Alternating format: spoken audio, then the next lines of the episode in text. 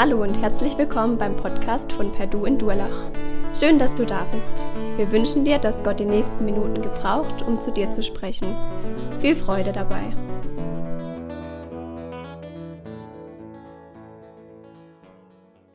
Mitarbeiter in der Bibel. Wer hat schon vom Epaphras gelesen? Hand hoch.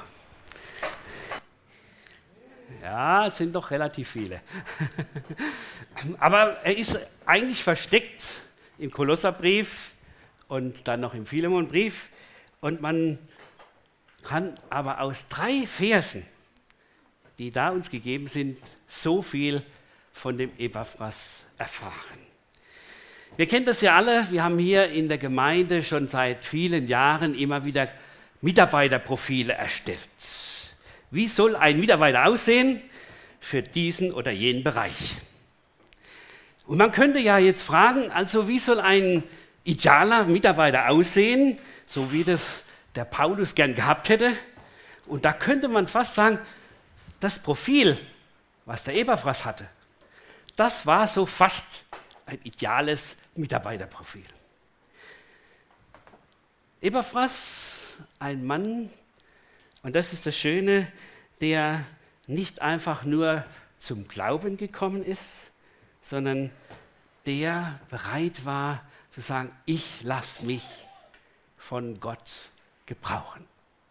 Ich bin nicht nur einer, der sagt, wunderbar, jetzt bin ich errettet, ich bin dabei, sondern ich nehme das in Anspruch, dass Jesus nicht nur uns ruft, damit wir wiedergeboren werden, damit wir ewiges Leben haben, sondern dass Jesus uns ruft, um das anderen weiterzugeben und Menschen zu sein, die für ihn da sind. Und deshalb, Epaphras, er hat ein brennendes Herz für Jesus und für die Gemeinde. Wenn wir das genauer anschauen, dann können wir hier sehen, er war der Gründer der Gemeinde von Kolosse. Hier wird uns das so ein klein wenig gesagt, alles ein bisschen klein hier. Ich will euch gleich erklären. Also Paulus hatte ja seine Missionsstrategie immer in den Metropolen der einzelnen Bereiche äh, und Landstriche so zu evangelisieren, dort Gemeinden zu gründen. Und dann war es ihm eigentlich ein Anliegen, dass von dort aus die Menschen weitergehen und in ihre Heimatstadt gehen, um dort das Evangelium zu verkündigen, dass dort auch Gemeinden entstehen. Und so hat ja Paulus in Ephesus nicht nur missioniert, sondern er war zwei Jahre dort und hat dort gelehrt. Und wahrscheinlich war da der Epaphras auch dabei. Und Epaphras wohnte in Kolosse, nicht weit weg. Das ist das Meandertal. Und von dem Meandertal gibt es ein kleines, einen kleinen Nebenfluss, den Lykos. Und in diesem Lykostal, da gab es also diese drei äh, entscheidenden Orte. Da war Kolosse, Kolosse war die Stadt, wo Handel getrieben wurde. Da wurde besonders mit äh, Stoff gehandelt, der dort gefärbt wurde. Dann war es, Philade äh, dann war es ähm, dann, ähm, Laodicea. Ähm, Laodicea, das war die Stadt, wo das Bankwesen war. Und Hierapolis, das war die Stadt, wo ähm, Heilquellen waren. Also da war alles da. Ja? Finanz, da war Handel und da war Kurzentrum. Ja? So könnte man sagen. Also richtig tolles Tal. Und hier hat also der Epaphras das Evangelium hineingebracht. Es ist Gemeinde entstanden und er war der, der in besonderer Weise sich für diese Menschen eingesetzt hat. Nicht nur, wie gesagt, ein Herz für Jesus, sondern ein Herz für die Menschen dort in der Umgebung, in der er wohnte. Und so kann man sagen, er hatte engagierten Glauben an Jesus Christus. Er nimmt die Menschen in seiner Umgebung wahr und sagt, Mensch, die brauchen Jesus. Denen will ich das weitergeben, was ich erfahren habe. Und er war dabei ganz treu in seiner Beziehung zu Jesus. Nicht so, naja, wenn ich nichts anderes zu tun habe, werde ich mal die Bibel lesen.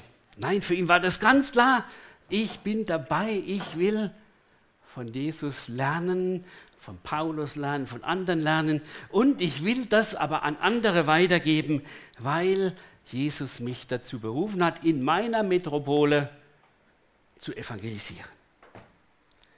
Und so war er im ganzen Einsatz bei der Begleitung von Menschen. Er hat sich also um den Einzelnen gekümmert. Und so war er ein vorbildhafter Mitarbeiter. So wünschen wir uns unsere Mitarbeiter. Ja? Und äh, auf der anderen Seite, ganz ehrlich gesagt, ich merkte auch da, das sind bei mir auch Defizite. Und das sind auch Dinge, die ich genauso vom Epaphras lernen kann wie ihr auch. Denn, so heißt es ja schön, Epaphras war einer von uns. Epaphras war nicht ein großer Apostel wie, wie Petrus oder Paulus oder Jakobus. Er war einer von den Leuten dort im Lykostar. Und Gott gebraucht ihn, weil er sich gebrauchen lässt. Und er ist einer, der die Gemeinde dort nicht nur gründet, sondern auch weiterführt. Lesen wir einfach mal so ein paar Sätze, wie der Paulus das empfindet, was dort in der Gemeinde geschehen ist, was da passiert ist, als der Epaphras das Evangelium weitergegeben hat. Er sagt, wir haben gehört, wie lebendig euer Glaube von Jesus ist und was für eine Liebe in allen entgegen, ihr allen entgegenbringt, die zu Gottes Volk gehören. Angespornt werdet ihr dabei von der Hoffnung auf das, was Gott im Himmel für euch bereithält. Euer Lehrer in all diesen Dingen war Epaphras, der sich mit ganzer Kraft für euch einsetzt. Er war es auch, der uns von der Liebe berichtet hat, die Gott, die Gottes Geist in euch wirkt. Das ist das Zweite. Epaphras, ein Life-Coach. Was heißt ein Life-Coach? Einer, der eben nicht nur lehrte, sondern vorlebte. Und das ist auch für uns immer wieder das Prinzip, besonders auch die Jugend hat sich das aufs, auf die Fahne geschrieben. Wir wollen andere begleiten, coachen, das heißt, sie weiterführen, aber nicht nur, indem wir ihnen biblische Lehre weitergeben, sondern indem wir ihnen vorleben, sie begleiten, mit ihnen gehen, Stück für Stück. Und so ist es auch immer wieder bei jedem Einzelnen notwendig bei uns in der Gemeinde, dass wir einander helfen. Epaphras, ein guter Life-Coach. Da wird klar gemacht, er hat den Leuten nicht nur gesagt, ihr müsst eine Beziehung zu Gott bekommen, sonst geht da alles schief. Das heißt, die Beziehung zu Gott könnt ihr allein durch Jesus Christus bekommen. Er hat gesagt, es geht nicht nur darum, dass ihr jetzt ein bisschen frommer werdet, sondern die Liebe Gottes, die euer Herz erreichen wird, wenn ihr der Botschaft des, des Evangeliums Glauben schenkt, sie soll euch regieren, soll euch leiten, soll euch motivieren. Und er hat gesagt, wisst ihr, es geht darum, dass ihr eine wunderbare Hoffnung habt dass ihr wisst, in Jesus Christus habt ihr ewiges Leben. Und weil ihr ewiges Leben habt, deshalb könnt ihr das weitergeben und sagen, wir haben eine wunderbare Hoffnung und deswegen sind wir Menschen, die froh sein können, auch angesichts des Todes. Wir haben es gerade gesungen, Herr, komme bald, Herr, komme bald. Wir warten auf unseren wiederkommenden Herrn. Die Kolosser Christen haben das angenommen. Und sie waren geprägt von der Liebe. Wisst ihr, das ist doch das, was eine Gemeinde ausmacht. Sind wir geprägt von der gegenseitigen Liebe. Wir waren gestern bei einer Hochzeit gewesen, da kam ich mit, ins Gespräch mit einem Verwandten und er hat mir so ein bisschen das Problem in seiner Gemeinde geschildert. Er hat gesagt, wir haben eine schöne Gemeinde, aber im Moment ist irgendwo der Wurm drin. Da ist nur noch muss ich denn auch noch was machen? Kann das nicht jemand anders machen? Und einer schiebt es auf den anderen. Und ich habe gesagt, bei euch fehlt die Liebe. Betet darum, dass Gott euch die Liebe neu schenkt. Und auch wir brauchen es immer wieder neu, dass wir darum beten, Herr, schenk uns die Liebe, dass wir dadurch einladende Gemeinde sind. Das hat Epaphras vermitteln können, weil er selber vorgelebt hat. Nicht, weil er das gelehrt hat, er hat es gelebt. Ein Herz für Jesus, ein Herz für die Menschen, in der Liebe zu seinem Herrn. Was sind die Grundlagen des Glaubens? Wie würdest du das weitergeben, wenn du danach gefragt wirst? Wisst ihr, das ist so wichtig, dass wir, jeder Einzelne von uns, weiß, was glaube ich eigentlich? Und das in fünf Sätzen sagen kann. Wie sagt Petrus, seid bereit zur Rechenschaft von jedem Menschen, der von euch das fordert, was euer Glaube ausmacht. Könnt ihr euch einfach mal daheim so hinsetzen, mal so fünf, sechs Sätze aufschreiben. Was ist für mich der Glaube an Jesus Christus? Wie kann ich das einem Menschen, der noch gar keine Voraussetzungen hat, von Glaube, von Jesus, von Gott, wie kann ich es dem klar machen, was Glaube an Jesus bedeutet? Ich denke, das Wichtigste ist, dass wir anfangen damit, den Menschen die Liebe Gottes vor Augen zu stellen. Das andere dürft ihr euch mal selber ausdenken. Ja? Also hier werden ja die drei Dinge genannt, Glaube, Liebe, Hoffnung. Ja? Aber es ist immer wieder wichtig, dass wir hier auch klare Vorstellungen haben und dann sehen, wie wir das weitergeben können. Also Epaphras, ein Life Coach. Das nächste, Epaphras. Ah ja, da will ich noch was dazu sagen zu dem Life Coach. Epaphras war also einer, der auf der einen Seite vorgelebt hat, der die Grundlagen des Glaubens gelegt hat. Und da merkt er, dass in seiner Gemeinde in, in Kolossä sich so manche schwierige Lehre einschleicht. Und in dieser Situation macht er folgendes: Er geht zu dem Paulus, der dort in Rom gerade in Gefangenschaft ist, und sagt: Paulus, ich weiß nicht, wie ich da am besten kontern soll, wie ich den Leuten da weiterhelfen soll, dass sie nicht auf eine schiefe Bahn kommen. Und dann haben die zusammen den Kolosserbrief verfasst. Und in dem Kolosserbrief ist Jesus im Mittelpunkt. Zunächst einmal, Jesus, wahrer Mensch und wahrer Gott, der alles geschaffen hat und über allem steht. Ja, eine Sache, die auch heute noch ein großes Problem ist für viele Menschen, dass sie das nicht verstehen. Wie kann Jesus wahrer Mensch und wahrer Gott sein? Wie kann Jesus hier auf Erden sein und doch Gott sein? Wie kann er als Mensch sozusagen am Kreuz sterben und doch als der Sohn Gottes für unsere Schuld sterben und damit uns die Sühne vor Gott erreichen? Paulus hat das mit guten theologischen Worten im Kolosserbrief diesen Menschen weitergegeben. Sicher im Gespräch mit dem Epaphras, der ihm sagte, wo der Schuh drückte, dort bei den Leuten in Kolosse.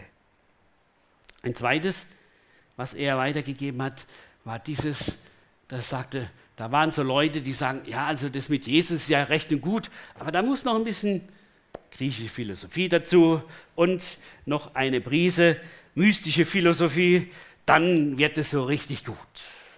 Eine Sache, die nicht nur damals war, sondern die heute auch da ist. Man nennt das Synkretismus, also von jedem so ein bisschen. Ja, ja die Sache mit Jesus ist ganz gut, aber da gehört noch was dazu. Und Paulus hat im Kolosserbrief, ich empfehle euch den heute Abend vielleicht mal noch mal ganz durchzulesen, dass ihr einfach mal seht, wie wunderbar er argumentiert. Er sagt, wisst ihr, die griechischen Weisheiten, die braucht ihr nicht extra. In Jesus ist die ganze Weisheit vorhanden. Und ihr müsst nicht noch extra zu Engel beten und gucken, dass die euch bewahren. Jesus ist der, der euch bewahrt. Und wenn, wenn der Engel gebraucht, dann müsst ihr die nicht extra noch herbeibeten. Das macht er schon von sich aus. Und dann als drittes sagt er, wisst ihr, da waren dann die Juden, die sagen, ah ja, das ist ja recht mit Jesus, aber ihr müsst doch das Gesetz halten und dies und jenes. Und er macht klar, es geht nicht darum, dass ihr irgendwelche religiösen Pflichten erfüllt oder asketische Übungen, sondern es geht darum, dass ihr in der Beziehung mit Jesus seid. Und in dieser Beziehung mit Jesus erlebt ihr, wie ihr die Einschränkungen, die die, die Bibel macht, nicht als Verbote, sondern Gebote, nämlich dass wir dadurch bewahrt werden vor falschen Reaktionen und vor Dingen, die unser Leben eben nicht verbessern, sondern verbösern. Dass wir da lernen, dass Gott uns das gegeben hat. Ich hatte am letzten Samstag auch eine Trauung gehabt und da war so eine Situation, die das, wo ich das eigentlich sehr schön deutlich machen konnte.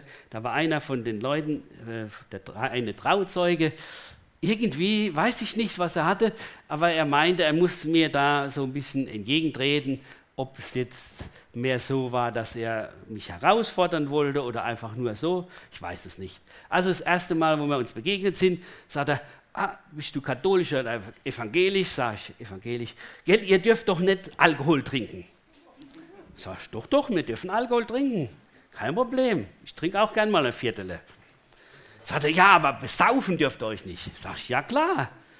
Das müssen, das dürfen wir nicht, sondern das mache ich nicht. Warum? Weil in der Bibel steht, sauft euch nicht voll, voll Wein, daraus ein unordentliches Wesen folgt. Also wisst ihr, äh, habe ich gesagt, weißt du, wenn ich nicht unordentlich werden will, dann besaufe ich mich halt nicht. Hm? Das war das Erste. Ja? War er erst mal zufrieden, hat er gesagt, ah ja, mein, mein Bruder, war wohl ein Muslim, mein Bruder, der trinkt ja auch nichts. Ja? hat er dann gesagt. Dann, als wir uns verabschiedet haben, sagt er, Mensch, jetzt hast du mich erwischt. Er hatte nämlich ein Bierglas in der Hand und hat noch eine geraucht. Sag ich, was habe ich dich erwischt? Ich bin doch nicht Gott und außerdem ist es ja nicht schlimm, du darfst ja was trinken und wenn du rauchst, ist deine Sache. Ja? Es geht doch nicht darum, dass Gott unser Aufpasser ist. Das heißt, es geht auch darum, dass wir lernen, die Gebote sind eben nicht nur dazu da, dass wir etwas nicht dürfen und meinen bloß nicht, dass wir als Christen nur Verbote haben und eingeschränkt sind. Nein, wir dürfen fröhlich sein. Aber wir wollen das nicht übertreiben, dass es uns nachher in die Situation bringt, dass ich nachher einen Kader habe und denke, lieber hätte ich es bleiben gelassen. Ja? Und die anderen haben dann schon gelacht, die außenrum waren, ja. Aber ich habe gedacht, ja, man kann doch immer wieder etwas weitergeben, von dem, um klarzumachen, was ist eigentlich die Sache in dem, wie Gott uns begegnen will und auch gerade uns begegnen will in Jesus Christus. Jesus steht über allen religiösen Pflichten. Das hat alles, das war eigentlich der Anlass der Epaphras. Der hat das weitergegeben an den Paulus und der Paulus in seiner theologischen Art hat es dann wunderbar niedergeschrieben, sodass die Kolosser in, die, in der geraden Spur weitergehen konnten. So wunderbar dieser Epaphras als Life Coach. Auch wir haben heute die Situation, dass so manche Dinge zur Ersatzreligion werden können in unserem Leben. Das kann die Ernährung sein, das kann irgendetwas sein, wo ich sage, ja, das ist ganz wichtig, das ist das unbedingt, das muss ich unbedingt haben. Und ich merke gar nicht, dass mich das bindet. Es geht nicht darum, dass wir sagen, oh, ich darf das oder jenes nicht.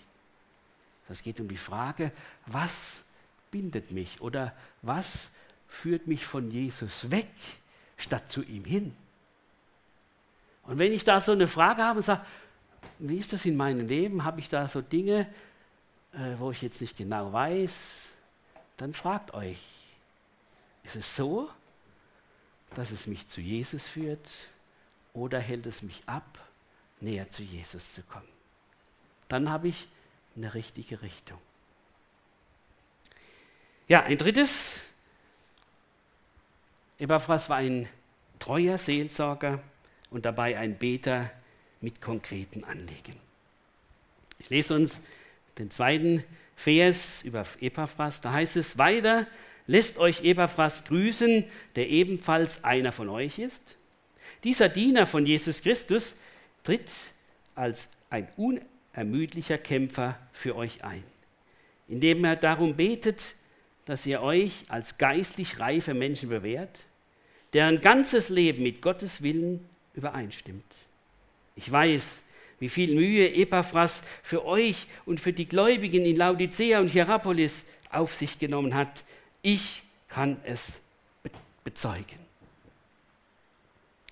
Epaphras, ein Mann des Gebets. Aber Epaphras war nicht so, der sagt, Herr, jetzt bitte ich dich für alle in der Gemeinde, dass du sie segnest, dass du sie leitest, dass sie weiterkommen.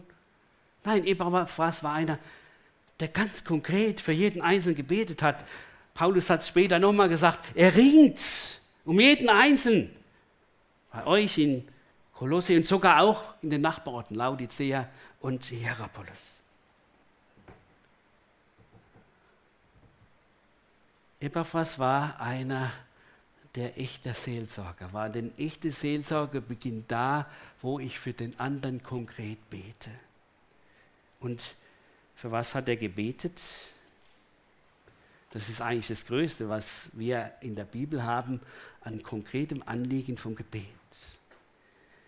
Er betet darum, dass die Kolosser Christen geistliche Erwachsene werden.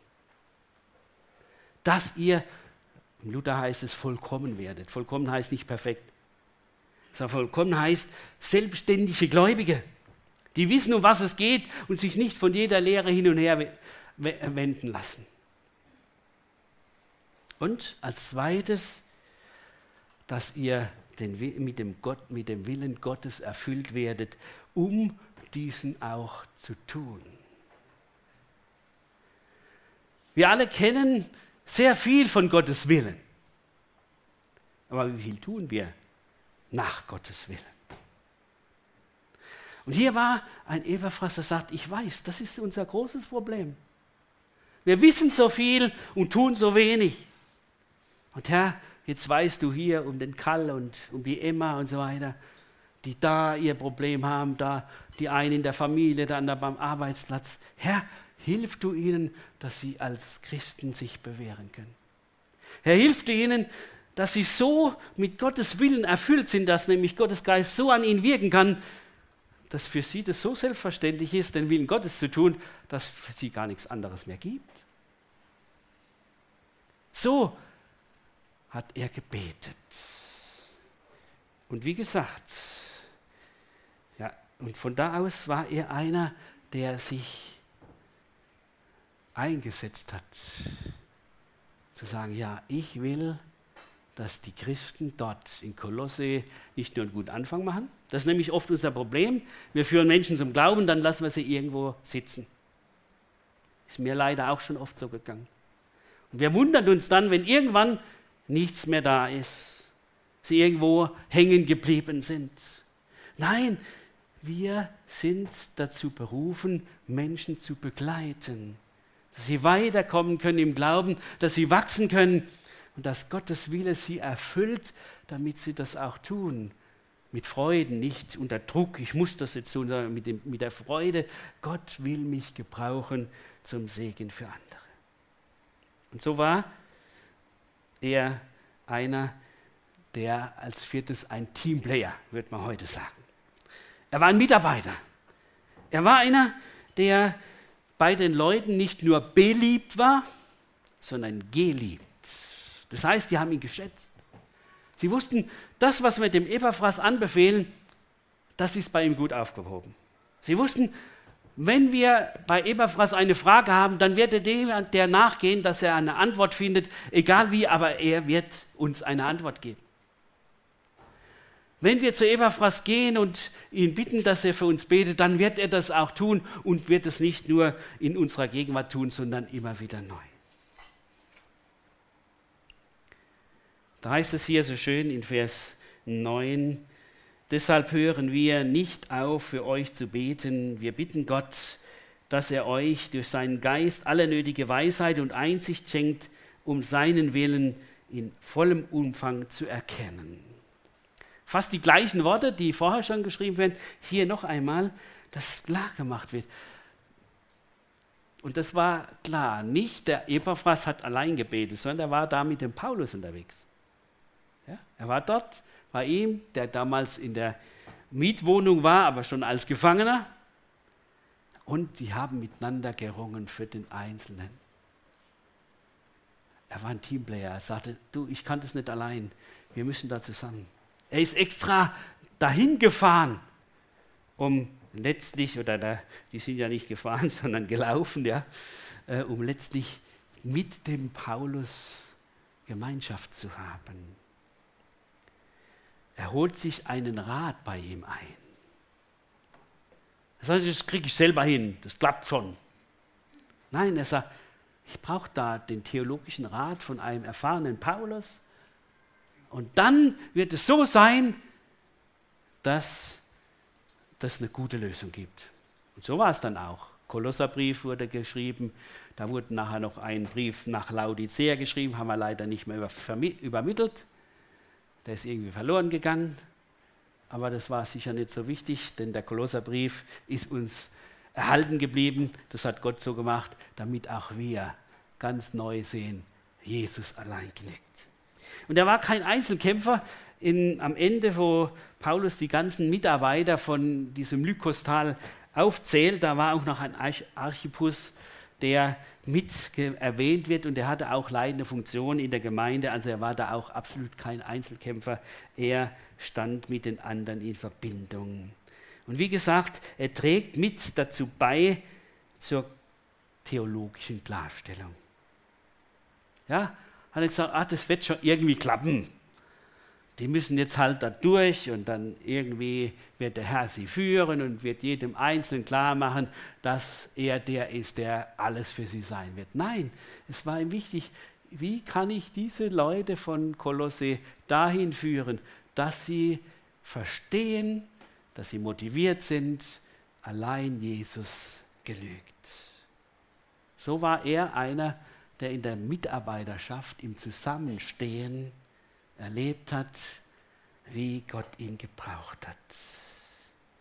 Eine wunderschöne Sache, die uns immer wieder neu froh macht, wenn man sieht, was so ein Mitarbeiter sein konnte. Und das Letzte, er solidarisiert sich mit anderen, nämlich mit dem Paulus als Gefangener. Das ging nämlich so weit, man kann es nicht ganz genau aus dem Text lesen, aber wahrscheinlich war es so, dass durch diese Verbindung mit dem Paulus er später selber gefangen genommen wurde. Und er sagt, ich bin da auch dazu bereit. Ich stelle mich dazu, Paulus ist mein Bruder und wenn der gefangen genommen ist, kann ich auch gefangen genommen werden. Ich gehöre zu dieser Gemeinschaft der Gläubigen. Also wie gesagt, kein Einzelkämpfer, einer, der Rat bei anderen sucht, der theologische Klarstellung gibt und der sich mit anderen solidarisiert. Das heißt Teamplayer. Und so möchte ich es nochmal zusammenfassen. Was lernen wir von Epaphras? Epaphras hat ein brennendes Herz für Jesus und für seine Umgebung, wo dann Gemeinde entstanden ist. Epaphras ist ein Life-Coach. Er gibt das Evangelium weiter, aber er lebt es vor. Epaphras ist ein Seelsorger und Beter. Er weiß, es geht nicht nur darum, schöne Geräten zu schwingen, sondern im Gebet den Einzelnen zu tragen. Und Epaphras war ein Teamplayer. Er sagte, nein, es geht nicht um mich. Es geht darum, dass wir zusammenstehen. Es geht darum, dass wir uns ergänzen. Es geht darum, dass der Herr zum Zug kommt. Und alles, was im Miteinander geschehen kann, kann da nur gut sein. So können wir am Schluss nochmal sagen,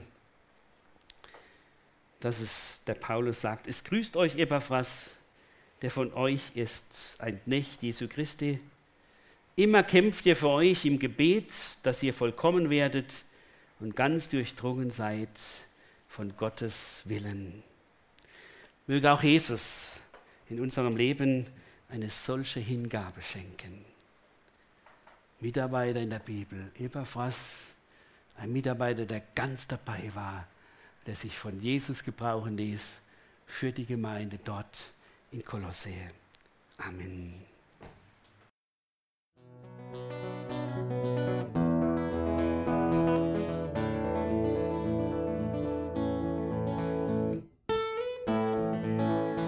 Wir hoffen, der Podcast hat dir weitergeholfen.